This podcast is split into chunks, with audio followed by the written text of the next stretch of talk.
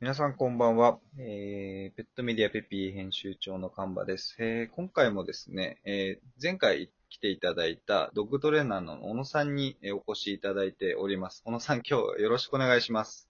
よろしくお願いします。えーそうですね。まあ前回来ていただいているので、どんな方かっていうのは分かっているかなというふうには思うんですけども、はい。今回はですね、えー、まあ、小野さんが出張トレーニングをされている中で、まあ、ご質問いただくことの一つとして、なんか、飼育グッズをどうやって選んだらいいのとか、どこに置いたらいいのっていうのは結構ご質問いただくんですもんね。そうですね。やっぱり、あの、初めて飼われる方って、うん、あの、本当ゼロの状態から何を買い揃えればいいのかっていうのから、あの、始まると思うのわで、かんないですもんね。そうなんですよね。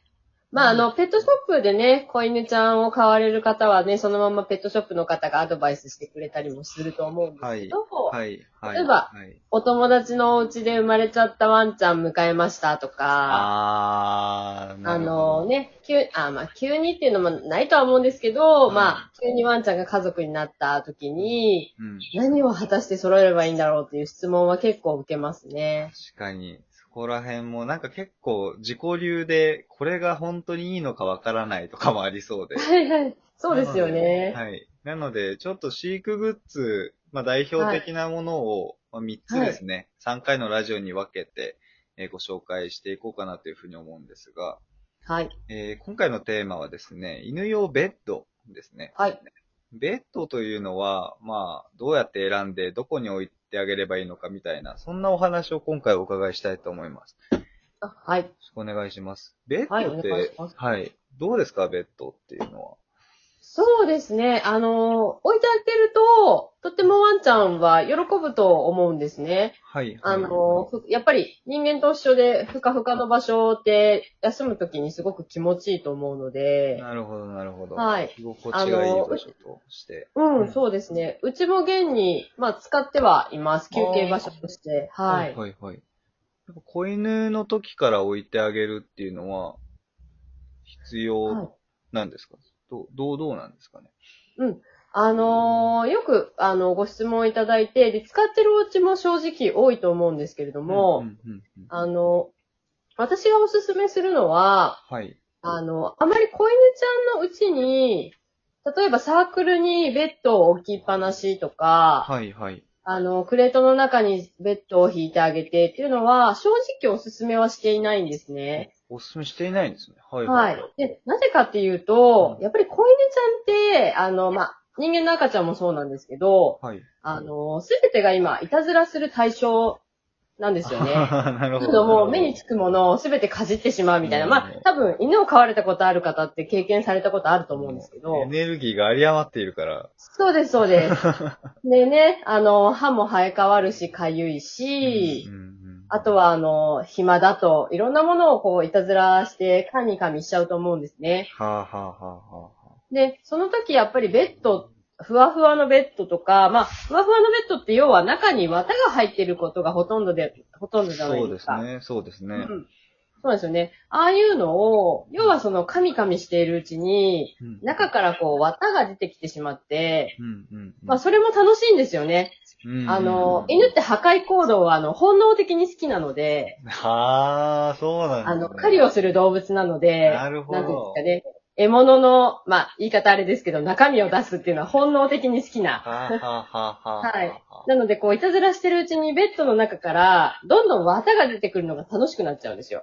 ああ、もう。はい。なそほうどするともう、ほじくり返して、ほじくり返して、あの、で、それを飲んでしまうと、ああの、ー綿っていうのは、はい、ワンちゃんの体の中に溜まってしまうので、ちょっと怖いですね。そうなんですよね。あの、最悪の場合は回復手術、あの、麻酔をかけて、お腹を開いて、あのはい、あの、飲んでしまった綿を取り出す手術をしなければいけなかったりなるとほど、なか、るほど。あの、そういう結果になってしまう可能性があるので、なるほど。子犬ちゃんのうちに、その、ケージの中にずっとベッドを入れっぱなし、サークルの中にベッドを入れっぱなしっていうのは、おすすめはしもうまおすすせんめ。してないと。はいまあその子犬ちゃんの何でも楽しくおもちゃになるっていう時期っていうのは、その、ベッドを、ベッドだと思っていないと。そうですね。おも綿が出るおもちゃぐらいには思ってい て。そうですね。まあ、そういう可能性があるっていうことでなするほど、なね。るほど。はい。逆に言うと、その、なんていうんですかね、ちゃんと、なんか、こ壊すものというか遊ぶものはなんか、分別がついてきてから置くようなものがおすすめなんですかうん、そうですねう。んあの、例えばなんですけど、はいあの、飼い主さんが目、あの、なんていうんですか、飼い主さんが、はい。えっと、目に届く時間というか、お留守番中ではなくって、はい。例えば飼い主さんと一緒に休む時間とかに、はい。ベッドを出してあげて、はい。あの、要は、いたずらし始めたら、飼い主さんが止めてあげられる状況うんうんうんうん。だったら、まあ、ベッドを出してもいいと思うんですね。ああ、なるほど、なるほど。まずは、はいお姉さんの前で。はい。そうすると、こう、いたずらし始めたら、飼い主さんがすぐ止められるのうで、ん、うん、うんうん。はい、いいとは思うんですけれども、まあ、お留守番中にそのベッドを一緒に、あの、入れといてあげるっていうのはお勧めしませんし、ああ、なはるほいど、なるほど。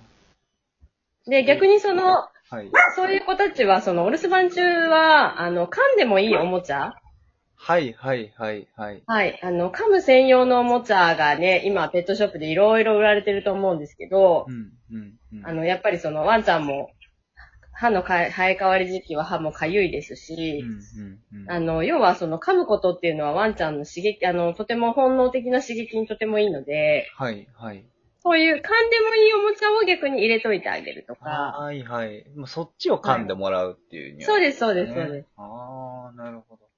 で、なんかそっちを噛む方が楽しく感じてくれていれば、そのそうですベッドを置いてもベッドを噛まずに済むというか、そうですね。こっちのおもちゃの方が面白いよね、と。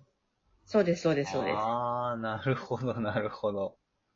いや、面白いですね。そういうで、この間もあの、クレートのお話を少ししたと思うんですけど、はいはいはい。あの、やっぱりクレートの中にも、こう、ベッドを引きたい方って多いんですよね。うん、うん、なんかイメージあるかもしれない。はい。そうですよね。はい。あの、プラスチックでできてるので、うん、うん。こうかななんだか硬くてかわいそうなんっていか、うイはメーい、ジ。はい。はい。はいありますなんですけど、やっぱりそれも先ほどと同じで、誤飲の可能性があるので、はあ。あの、何も引かないのをおすすめします。あそうなんですね。そうですね。まあ、特に子犬ちゃんの場合。なるほど。で、これからどんどん寒くなってくるじゃないですうか。ん、もうそうですね。そう寒でいすよです。ね。今も朝晩寒いですよね。寒いです。もう肌寒いです。 そうですよね。で、そういう時どうすればいいんですかワンちゃんたち寒いですよねってご質問も受けるんですけど、はい。そういう時はあの逆にこうクレートの上からはい。バスタオルだったりとか、あー。ブランケットだったりと。かなるほをど。かけてあげるプレーと、トごと。はいはい。そうです、そうです。あの、サークルもそうですね、サークルごと。うーん。はい、何かで覆ってあげると、うんあ、の、暖かさも保つことができますし、はい。あの、誤飲の危険性もうんうん。低くなると思います。なるほど、なるほど。まあ、中にクッション製のものを敷く以外にも、まあ、保そう温ですね。する方法はあるという感じですね。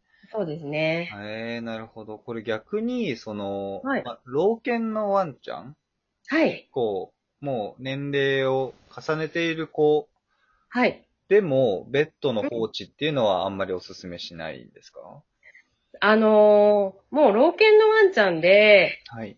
そのワンちゃんが、なんて言うんですかね、あのーもうそういったいたずら、パピーちゃんよりは確実にそういういたずらっていうのは、する機会はないと思うんですけれども、ははい。い。あの、そういう、あのー何でもかんでも楽しくていたずらしちゃうよっていう時期を過ぎてしまえば、はい、はい。はいあの、ベッドを一緒にね、置いておいてあげること。まあ、特にシニアのワンちゃんなんかは、はい。あの、まあ、人間もそうですけうど、んあの、ここ、気持ちいいところで休みさせてあげたいっていうのはあるので、うんうん引いてあげるのはいいとは思うんですけれども、うんなるほど。まあ、あの、シニアの子にも、ね、その子その子の状態があるじゃないですそか。うで。すね。そう、活はい発な子もいるし。そうですそうです確かに、はい。同じね、10歳過ぎた子たちでも、確かに。はい。うちの子は果たしてどんなタイプなのかなっていうのをちょっと見極めていただいて、ああ、そういうことですね。はい。なんかそこは、はい。あ、どうぞ。あうんあやっぱりそのね、シニアの子でも、あの、はいそういうのが楽しくなっちゃうと、うんあ、まあ、誤飲の可能性がある子の場合は、一緒に放置は逆にやめた方がいいかもしれないですね。なるほど、なるほど。なんかまあ、はいベッドに限らず、グッズ選びの時に一つ大切なのが、やっぱなんか、はいうちの子の個性を知って選ぶというか、そうですね。あそこは一つあるのかなと思いますね。なんか、この後も首輪とかハーネスの選び方みたいなお話をお伺いしようと思うんですけど、はい。まあここにもなんか通じることなのかなとちょっと個人的に思いました。あそうですね。もうグッズはすべてやっぱりその子の、あの、性格だったり、うんあの、活動を考えて選ぶのが一番いいのかなと思いますね。あーなるほど。またすごい勉強になりました。とあんりでがもとないうですございます。はといい。うことで、えー今回はですね、ベッドはどうやって選んだらいいのというテーマでお話をさせていただきました。小野さん、今日もありがとうございました。はい、ありがとうございました。えー次回はですね、今度トイレですね。トイレの選び方、置く場所、あと場所を覚えてもらうにはというテーマでお話をお伺いしたいと思いますので、よろしくお願いします。よろしくお願いします。では、えー今回は以上になります。皆様お疲れ様でした。